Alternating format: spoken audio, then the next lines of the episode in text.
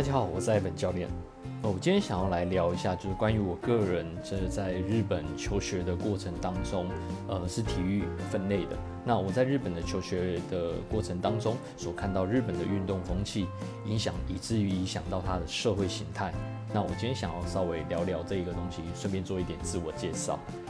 呃，我大概是二零一四年去的日本。然后后来我进去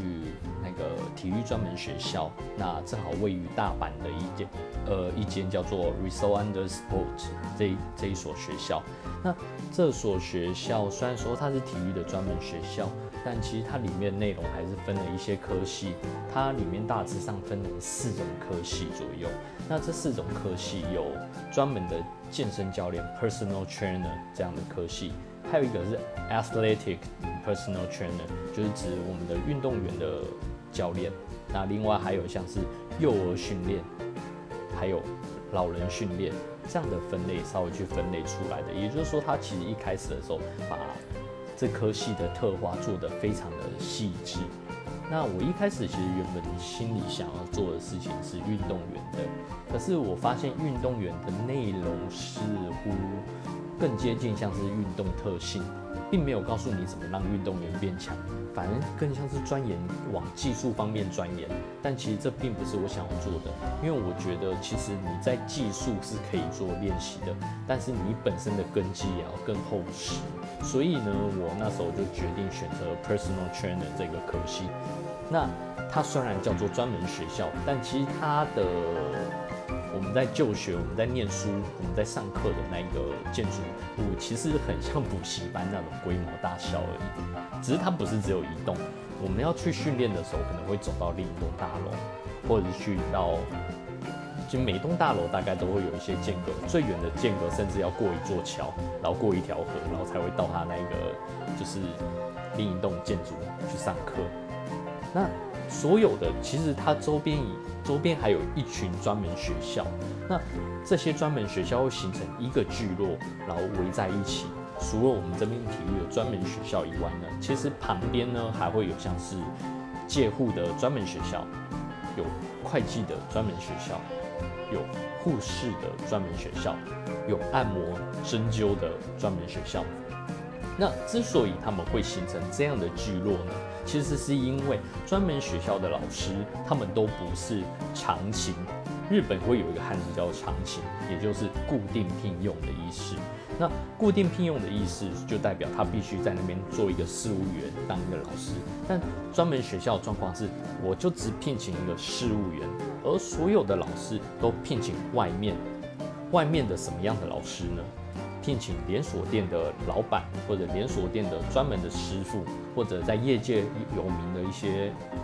选手，或者是业界有名的一些大咖，那他们会兼职来这些体育学校里面做讲师。所以，如果假设今天反映在台湾开了一个专门学校，那这边老师非常有可能是你在 YouTube 看到的，或在什么参赛选手比赛场上看到的，或者是一些曾经在。更大的就是赛场上显现的一些选手可能会出现在你们学校当老师。那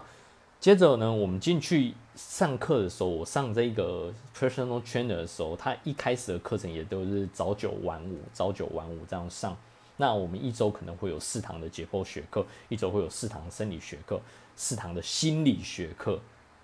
类似像这样的安排。但即使是这样的安排，但事实上，这个学校里面的术科跟学科呢，其实是各半的。那在这各半的当中里面，我们还会上到像是筋膜放松课、瑜伽、皮拉提斯、拳击有氧，甚至是我自己觉得最好笑的一门课是教你怎么做人处事这件事情。也就是他给你那一堂课，就是给一本小册子，那个叫做社。那一本小字好像做做侠该金诺曼啊，就是社会人的礼貌。那社会人礼貌，也就是说，你出社会以后，你要怎么使用敬语跟你的上级、跟你的下属去谈话，以及在什么样场合你要穿什么穿穿着，其中有领带要怎么打，和服要怎么穿？诶，和服要怎么穿？这很重要。如果你不小心穿反了，会变丧服哦，这一定要小心。对，所以那一堂课也会有类似像这样的课。那当中我。我那时候因为年纪稍微在这里面算是比较长的，所以当我进去这学校以后，我把它当做是一个最后机会，我非常认真在学习某一堂课、某些课。那特别是解剖学课，所有班上人都逼着我，都因为我的关系被害着画素描。因为我只要上解剖学，我一定会拿着笔画素描。然后我又正好坐在最前排，然后旁边一个韩国人，一个蒙古人。那之所以派他们两个在我旁边，是因为他们两个日文不太好，老师希望我带着他们一起上课。然后我就画素描，老师看到就叫全班一起画，然后全班被逼着画素描，这种事情会发生。那我那时候成绩算是还蛮好的，然后偏偏就是这个侠盖金诺玛呢，全班只有三个人没有及格。那三个人呢，就是台湾人、蒙古人跟韩国人，也就是我们三个外国人。哎，真的，在那应该是我这辈子看过最难的课了。对，所以我完全没那个是我整个成绩被他拖垮原因，但是。嗯，即使如此，我还是成绩在那时候是算是非常的优秀，所以我在基本上在第二年的时候就业活动的时候，一开始就业活动我就已经受聘了，我被受聘到一家叫做祥桃社的公司。那这个祥桃社的公司也很特别，它并不是隶属于任何的，就是健身产业，它本身像是一个派遣行业。那这个派遣行业里面，也就是说，它里面会有像是体能教练、健身教练、筋膜放松的防护员，类似各式各样营养师，通通都汇集在这家公司。那他们会跟各大的体育产业去合作。一旦你这地方有什么需要的人才或空缺，我可以随时递补上来。那直到你找到下一个人才的时候，我可以让他再退回来。所以就有点像是。派遣行业的这样的状况，我在第二年一开始的时候就业的时候，我就已经受聘了，所以我很我我受聘的那一个名字还立刻被学校挂上挂上牌子这样子，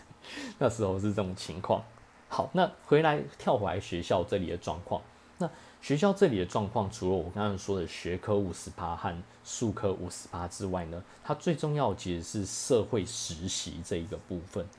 也是在第二年的时候发生社会实习这件事情。那社会实习这件事情，大家因为其实专门学校费用非常贵，大家都会有一些打工。那既然他们会来到体育学校打工，啊，不对，体育学校上课，那他们也会找类似像体育学科打工，像是一些像是室内足球，室内足球他们可能就会去担任收银。或者是收拾器、收拾器材的一些，那他们顺理成章的也会在他们实习的时候填上他们的打工地区，并且去争取这个实习机会。那我拿到这东西的时候，我那时候念头，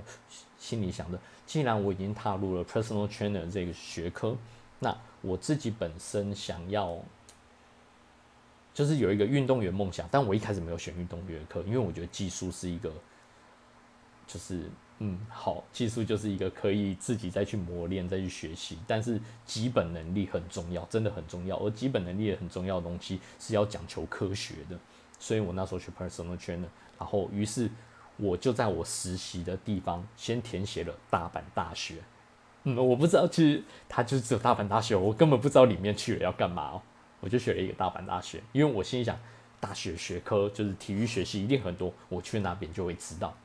然后第二个实习的地方哦，一次就是一次实习分半年，所以有两个实习选择。我选择了一个田中整骨院附件暨医疗中心。然后，因为我觉得就是除了运动员外，所谓的防防护受伤恢复也很重要，所以我决定选择那个地方。那这里也有一些故事，而且还会跟台湾的某些事件扯上一起，所以待会我再讲。那。首先呢，第一次我去了大阪大学之后呢，我被一个事，我被一个事务员引导到了他们南大阪大学里面的一个健身房。哇，那健身房真的很大，根本不是台湾大学可以比拟的。呃，以我自己在台湾名传，哎，我这样讲出来没问题吗？好，没关系，因为那时候的名传，呃，二零零九年的时候吧。民传大学它的健身房就是在它的中央礼堂大厅下的楼梯的转角处，一个长条形，里面就是哑铃和一些部分机械式器材这样等级的健身房。可是，在大阪大学这样健身房，它是独栋的两层，第一层里面有游泳池、有更衣室，还有一排的游泳器材。二楼一上去，眼前有一块就是大概大概几平，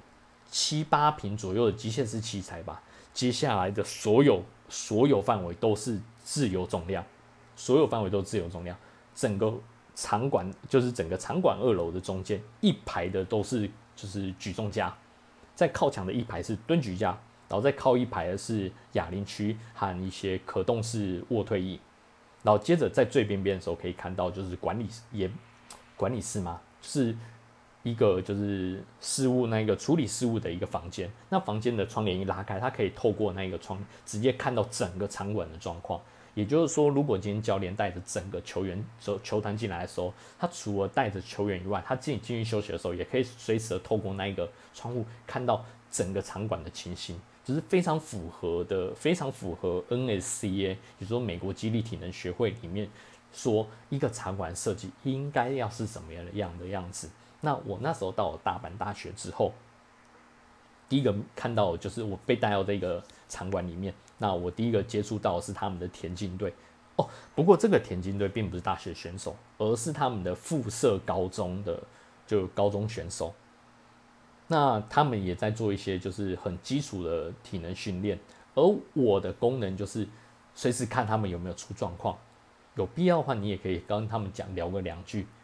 看看场馆的剧情，基本上其实就很像是巡场教练这样的情形。那因为我是一个外国人，那我去到那边以后，他们其实还蛮喜欢跑来跟外国人聊天的。不管其实我觉得每一个国家都在，只要你的场地出现一个外国人，也许你会好奇他的。就是国家是什么样子，那他们也是一样，他们就会稍微跟我们聊天。那日子久了，我也学到一些东西。偶尔我还会被他们带到赛场上去观看那状况，然后随时在旁边做一些像是防护员的工作、贴扎这样子。那我看过了美式足，我还看去看过他们美式足球、垒球、田径赛场这些东西。美式足球去了大概四五次吧。然后我那时候对美式足球的兴趣来自于一本漫画，叫做《光速蒙面侠二十一》。那现实当然没有那么扯啦，对。但是里面当中的一些消失的情形，其实来自于你戴头盔给的死角，所以有时候会可以重现像漫画那种场面。可是你如果是第三者观看的话，你会觉得蠢到不行哦，有点离题了。我稍微回来一下，刚田径队这里发生了一个很大的状况。那时候田径队的，就是同学他们。在执行一个叫做 deadlift，也就是硬举，硬举这个动作，你知道吗？十八、十七八岁、九十九岁，呃，应该没有十九岁，因为是高中。十七八岁的时候，年龄好勇斗狠，热血就上了头，他们就开始尬硬举，他们开始尬硬举。大家想一下，你十七岁的时候，硬举可以做几公斤？那个时候有一个学生，他并没有特别壮，但是他很精瘦。他下去了，他尬一个硬举，不得了了，直膝硬举一百五十公斤，十七岁拉起来，可是他 他用沙漠骆驼驼峰的姿势，也就是非常异于驼，就是异于常人驼背的姿势，硬把这一百五十公斤给拉起来，拉起来，我看了我整个惊吓，十七岁，哎，不要不要闹了，受了伤怎么办？我马上冲上去制止他们。然后重新告诉他们，应举应该要怎么样的去执行这件事情。可是这件事情呢，正巧被在办公室里面的呃助教看到，于是助教很就是在旁边小声把我叫过来，默默开始跟我讲，就是说这里是一个很他们是一个很历史悠久的队伍，那他们执行的东西也受过就是教练主义。我一开始听到他这样的，因为日本人其实很会拐弯抹角，所以他要讲这句话被我浓缩了很多。他其实绕了很大一圈，最后我默默的问他是说，呃，意思是叫我不要多管闲事吗？不好意思，我那时候就是你知道，就是台湾人比较直接一点，然后他就有点不好意思，他说对，因为如果成绩下降的话，没有人可以负责，难道你可以负责？然后我就哇。这句话真的是对我没办法负责。如果我稍微改变他的硬举动作，然后导致他没有办法成绩没有办法进步，身材退步呢？也许他就习惯这样姿势呢？那我这时候受到第一个打击就是，为了要获得更好的成绩，无论怎么样的训练姿势都可以被接受，即使那可能会造成你受伤。所以，千我这时候得到一个结论，就是千万不要把你比赛中进步，然后比赛中适合的姿势随意的带到你的训练姿势里面，因为有时候比赛只是为了要得那一次的名次，所以会用不计任何代价的去完成这项动作。可是你的训练不一样，训练是日积月累，你需要做几千几万次的。如果你几千几万次都用这个动作，你随时都有可能受伤。好，那这是我那时候实习的第一个带来的冲击。那其实，在大阪大学这一次，让我看到很多运动记忆，就是我很多时候就运动记忆所擅长的一些角度，或者是一些运动特征，都正好在这一次的实习当中得到的。那第二个实习，也就是我刚刚说田中整骨原肌附件是医疗中心。呃，不要讲医疗好，因为他并不会给你配药。那时候我刚去的时候，他就是也是一个很一般的，就是那种整骨，就是小小的那种，就是复健中心的那种样子。可它跟我们台湾的复健中心其实有很大差别的时候，一旦我们到了复健中，你可以看到一些很奇特的一些器具，就是诶，你可能手要放在一些就是手工制作的一些器具上。重新学会你怎么样手部动作还是干嘛的？它其实并不是这样，我觉得它稍微更进阶一点。你已经达到就是你可以稍微做自体的运动程度的附件中心，你会去了。那时候我第一次进去了，第一次知道 Power Power Play 这个这台器材，也就是震动的震动机 Power Play。那它里面有放了 Power Play 的震动机，又抛摆了那个。那一台器材其实我不太知道什么，就是可以装水，然后人可以站在里面，然后不知道干嘛的。我真的很难形容那一台器材，所以我也没看。我那时候实习的半年期间，也从来没看过有人用那器材，所以我不知道那日本人发明那个东西是什么。那他这一家附件中心里面有个最特殊、最特殊的东西，是一台加压器材。加压器材哦，这台加压器材是干嘛的呢？这台器材就是做加压训练、血流阻断法这个训练的器材。血流阻断法，大家有没有唤醒一些什么有趣的记忆呢？大概在二零一六年还是二零一七年吧，某位知名网红大肆的在呃网络上批评血流阻断法是垃圾。如果很会绑，为什么不去绑你的呃男性的性征？绑起来看会不会练比较大？那个网红非常的严厉驳驳斥。首先注意一下，这个之所以叫网红，是因为他的触及率非常大，他的观点可以影响到非常多的人，甚至是没有思考能力的人都会因此而受到影响。那这样子被他批为垃圾的东西，为什么会出现在一个附件中心里面呢？因为它真的有效，而他不知道这有效，所以他想要骂这东西就是垃圾的话，那我是不知道垃圾是谁了啦。那这件事情也后来成为他的黑历史，他也绝口不提。那血流阻断法到底是用来做什么的呢？简单来讲，它运用了器材，将它将你这血流阻断法的，就是一些器具绑在你的四肢，借由限制限制你的血液血流，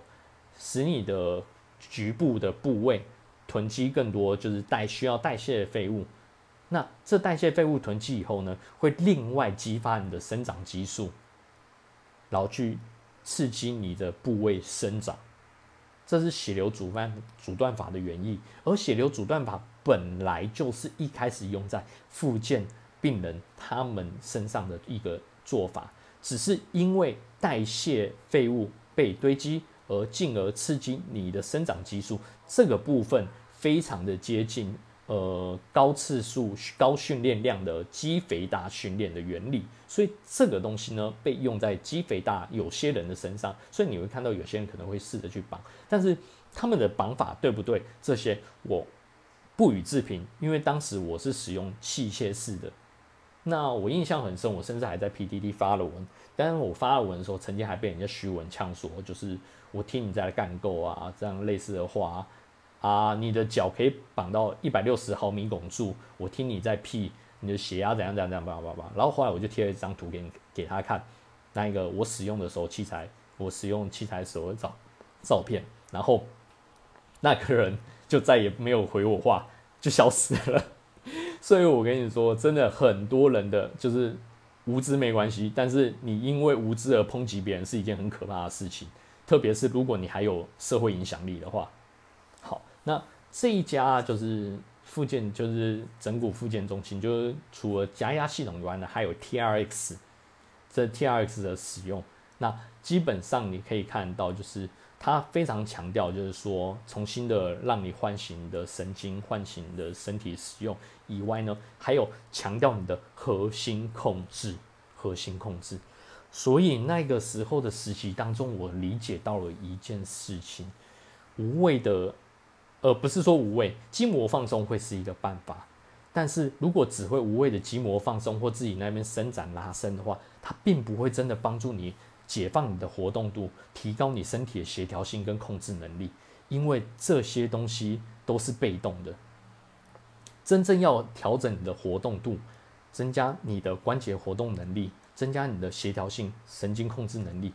最终还是要依靠训练。而这个训练当中有一个最关键的环节叫做核心，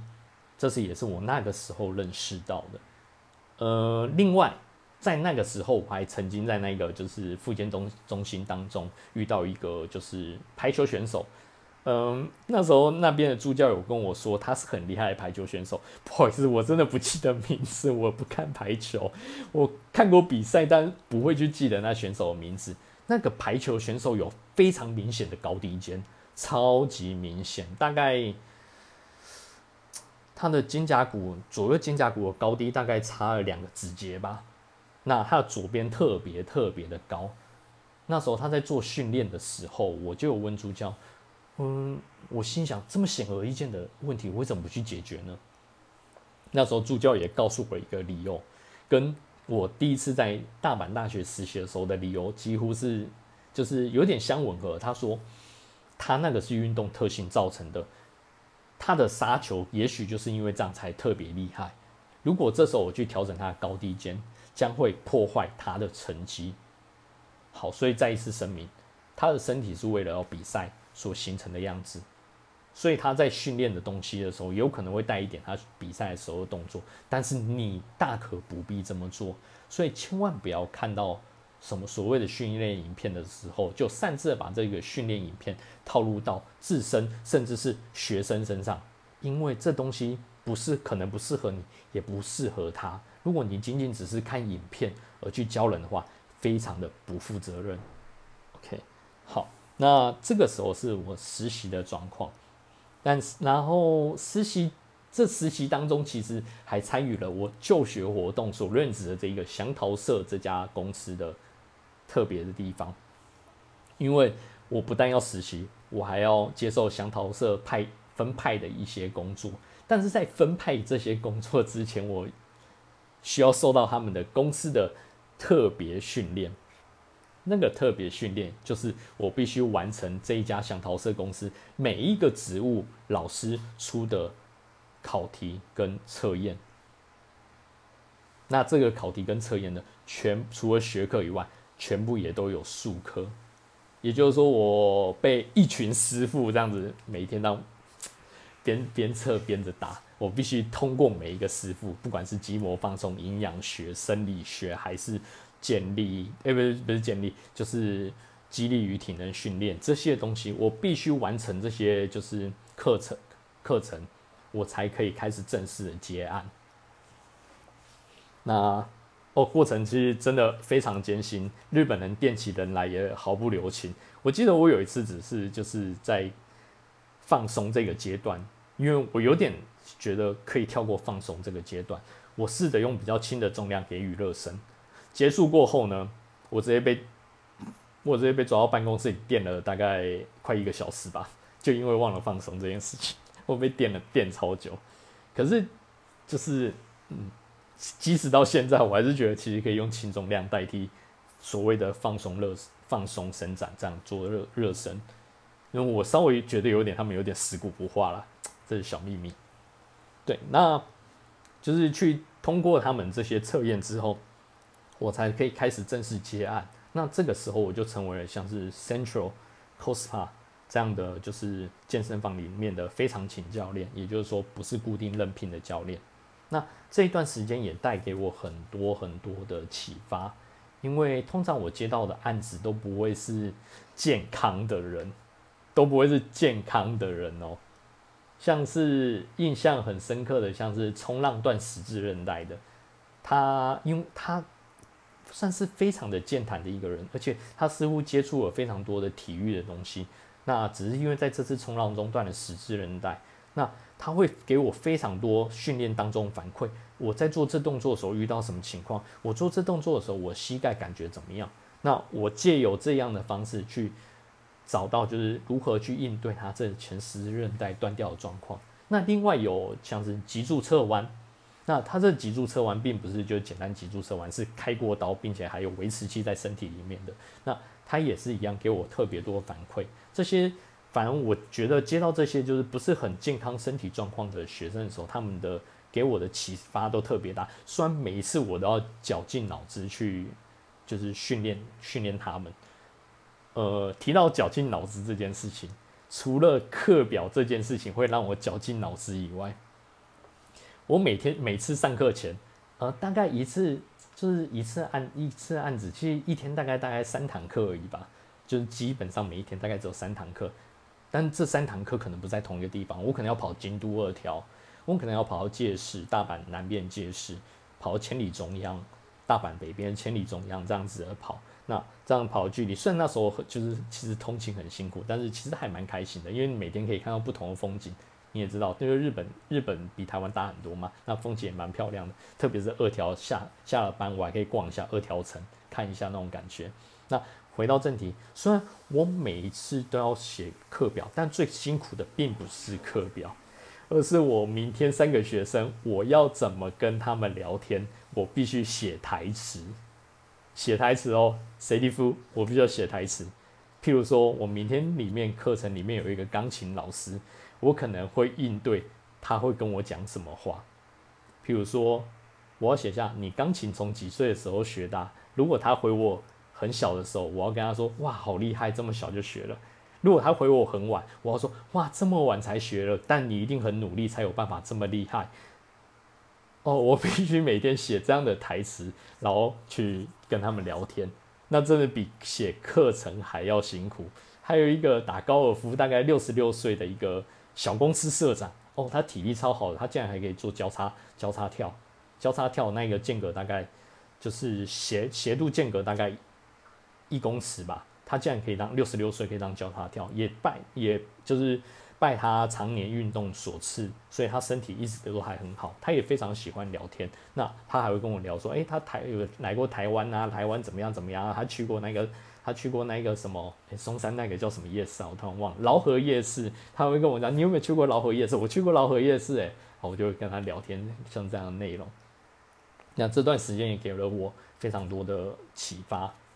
接着，后来遇到了一个日本人。他就是常年居住在台湾，他正好是祥桃社社长的同学的样子，同学样子忘了是高中还是大学。他告诉我们的社长说，他想要在台湾开健身房，他需要就是就是因为毕竟祥桃是派遣的嘛，他需要有一个有经验的教练，最好可以的话会中文。结果我们社长想也不想跟他说，我们有一个。中文很好的，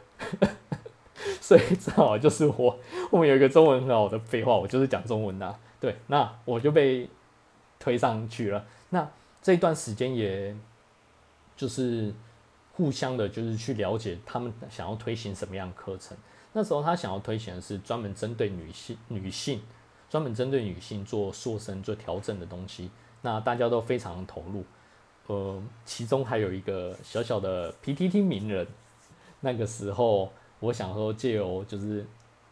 就是借由他的人脉也来帮忙，就是看看这计划可不可行。那时候充顺便充当翻译，只是只是最后这位台湾老板出现了一些状况。那这也是我为什么后来回来台湾的原因。原本我就是想说，如果我是领日本薪水回来台湾，那应该还不错，我又可以就近照顾我的家人。那回来台湾之后呢？突然在这个计划里面出现了一个很奇怪的人，我们把他叫做顾问好了。台湾老板找了一个顾问，这个顾问是日本人，他也在台湾待了很久的时间。他整个外观，我只能形容长得像小叮当里面阿福他妈妈。呃，我虽然不想讲人家坏话，但真的蛮尖酸刻薄的样子。后来我们就是台湾老板找我以及这顾问开了一次会。这次会里面，这个顾问其完全只字不提我，不提问我的专业，他只问我：你想要成功吗？你想要赚大钱吗？你知道只有这次机会了吗？哇！你听完这三句话，你就就很想说：你听过 Anyway 了吗？我真是傻眼。于是呢，那个顾问开始在这一趟计划里面搅局，他推行了很多东西。原因是因为他觉得日本那一套在台湾不可行。注意哦，日本那一套在台湾不可行，也就是他严然的认为台湾的风气不可能推行像日本这样的训练方式。可是大家回想一下，我刚刚讲的一些东西，日本的是他们的教育以及他们训练模式会是什么样子？这里要特别提一下，日本总人口大概三亿多人，他们运动人口只占四趴左右，大概多少？一千三百万吧。台湾总人口多少？两千三百万，也就是说，台湾要必须有五十趴左右的人口数训运动人口数，才有办法抵挡人家的四趴训练人口数。他完全的觉得日本的那一套是没办法带进来的。我不知道他以语语言中的日本那一套是为什么没办法带进来台湾的风气里面，因为那时候我完全没有接触到台湾的训练风气。那自然而然，在这种他让竭力的，就是就是搅屎棍的行为之下呢，我毅然决然跟台那个台湾老板说，我觉得你可能要另寻高就。那结束了这段关系之后呢，听说啦，那台湾老板最后也没开成店，跟那顾问怎么样了，我也不知道，因为我也不是很好奇。那接下来我就开始投入台湾的运动产业了。好，那讲到这里呢，我开始要讲一下，就是日本的训练风气跟台湾的训练风气了。你有没有注意到一件事情？就是日本的训练风气里面，他们除了健身房，就是做肌肥大、做肌力训练以外，他们一定会伴随另一件事情，也就是他们所喜好的运动，篮球、棒球、冲浪、排球，他们都会有特定的目标。以以帮助他们走进健身房做训练，而并非全然的以身材为导向。这是日本的训日本的训练风气、运动风气。仅仅虽然仅仅只有四趴，但这四趴里面的总人口数其实是非常非常的多的。那他们有着运动的内在激励，所以才可以让他们走进健身房去做运动，而。运动这件事情可以成为他们的社交破社交手段突破口，所以呢，他们其实也蛮多人很在意运动这件事，现在也越来越在意了。可是台湾稍微就有点不太一样，台湾所有的走进健身房的绝大目标都只为了身材为导向。不好意思，我讲的比较夸张一点，几乎只为了身材为导向，他们并没有另外一个。内燃的动机，没有那个心理由心理发出来的内在动机，那这就会导致很多人开始在训练过程当中时间一长，出现了一些，应该要讲做疾病吗？心理因素的状况，他们开始对自己的心身材投射了一些像是社会风气的缩影，他们希望自己的更瘦。男生希望更壮，那即使没有患得这样疾病的人，他们也有可能在观察人家身材中投射像这样的社会风气缩影，就开始出现了一些像是病态、比较病态的比较，这其实都非常的、非常的可怕。那直至今日，我才开始体悟说，也许那个顾问当初讲的是这样的。虽然他一直还是很像直销啦，我还是不是很喜欢他。但是我可以理解说，为什么他一直在讲说日本的这种运动风气好像没办法带到台湾。部分的我是同意他的，因为日本的运动风气就是这样，他们还伴随着真正的竞技项目，而他们的竞技项目是真的能够赚钱的。所以不少人其实是愿意直接投资在这上面。可台湾这个不是，台湾这个不是，而且它非常的病态的发，只发专注的发展了一些特殊的竞技项目，而这些竞技项目大家也知道，那我也不必多提。那在这样的情况下，他们影响了整个社会的风气跟整个社会的观感。其实我真的不知道，就是说这样的状况是不是对的。可是身为教练的本分，我可以提醒，就是真的走出了台湾这个社会。其实世界世界很大，买一张机票真的走出去就飞出去了。或许今天。在座的你都随时有可能因为一个机会走到国外去工作。我有朋友在瑞士，我有朋友在德国，我有朋友在美国，还有很多很多的朋友还在日本，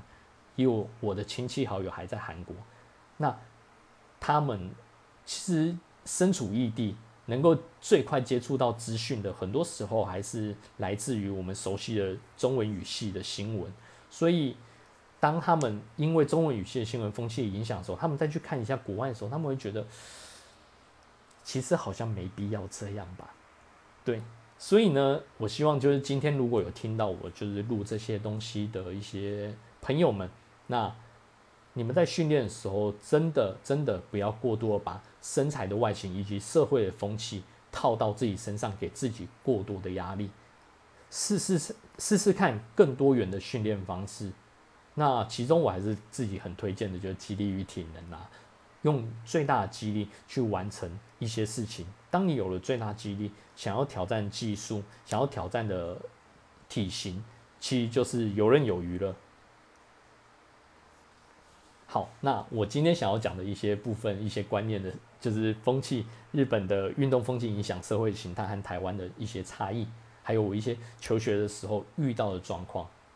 还有我个人的经历，好，那今天的今天的就是话题就到这边，好，谢谢大家。